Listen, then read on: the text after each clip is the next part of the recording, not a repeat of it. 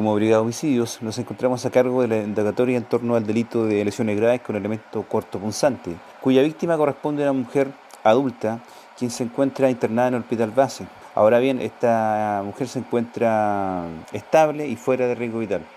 En cuanto a las diligencias, estas van a continuar en forma conjunta con el Ministerio Público a fin de establecer claramente cuál es la dinámica en estos acontecimientos y principalmente establecer la identidad de él o los responsables.